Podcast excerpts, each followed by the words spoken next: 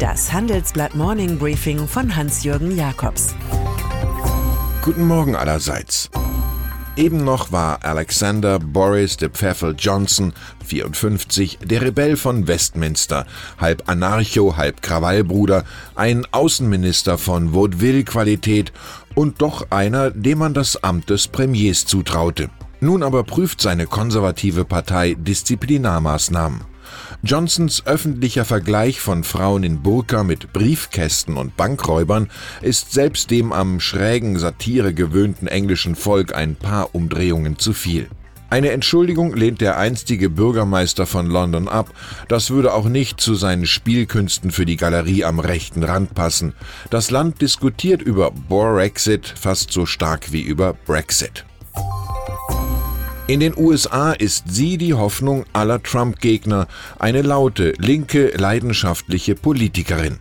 Eine, die wohl im Herbst die jüngste Frau sein wird, die jemals in den US-Kongress gewählt wurde. Die Demokratin Alexandria Ocasio-Cortez, 28 für alle AOC, hat einen Blitzaufstieg hinter sich und in New York starke Konkurrenz geschlagen. Unsere US-Korrespondentin Annette Meiritz porträtiert einen Jungstar der progressiven Bewegung, der allen Mut macht. Wenn wir jetzt unseren kleinen Hintern bewegen, müssen wir nicht zehn Jahre auf einen Umschwung warten.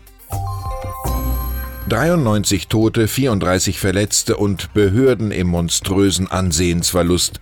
Das ist die vorläufige Bilanz des Brandinfernos vom 23. Juli in einer Stadt östlich von Athen.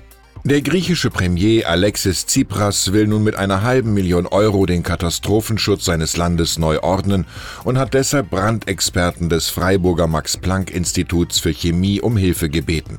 Landsmann Sokrates ist als Ratgeber auch nicht schlecht. Der Kluge lernt aus allem und von jedem, der Normale aus seinen Erfahrungen und der Dumme weiß alles besser. Eine seltene Arbeitsteilung ist in Berlin zu beobachten. Erst klärt Horst Seehofer die Dinge, dann tritt Angela Merkel souverän als Regierungschefin auf. Nachdem also der Bundesinnenminister von der schweißtreibenden CSU am Mittwoch eine Einigung mit Spanien über die Rückführung von Flüchtlingen verkündet hat, Abschiebung innerhalb von 48 Stunden, reist die Bundeskanzlerin an diesem Wochenende nach überstandenem Urlaub zu Premier Pedro Sanchez nach Andalusien. Spanien ist das neue Hauptziel von Emigranten aus Afrika und man darf gespannt sein, welche Hilfen aus Deutschland der verständnisvolle Senor Sanchez erwarten darf. America First ist ein Anspruch, der zu Lande, im Wasser und in der Luft gilt und damit erst recht im Weltall. Also macht sich Vizepräsident Mike Pence auf Hinweise des US-Präsidenten Donald Trump tatsächlich daran, bis 2020 eine eigene Truppe für die Verteidigung im Universum zu formieren. Die Zeit ist reif für eine United States Space Force, deklamiert er. Star Wars im Hier und Heute. Natürlich unterlegt Pence seine Forderungen mit Warninformationen über die neuen Weltraumwaffen von Russland und China. Online-Marktplätze sind nicht nur billig und bequem, sie verführen auch offenbar zum Steuerbetrug. Besonders Importe aus China tun sich da hervor, analysiert unsere Titelstory. Der Schaden durch nicht gezahlte Einfuhrumsatzsteuer aus dem Onlinehandel mit der Volksrepublik liege in der EU bei jährlich 5 Milliarden Euro, schätzen Experten.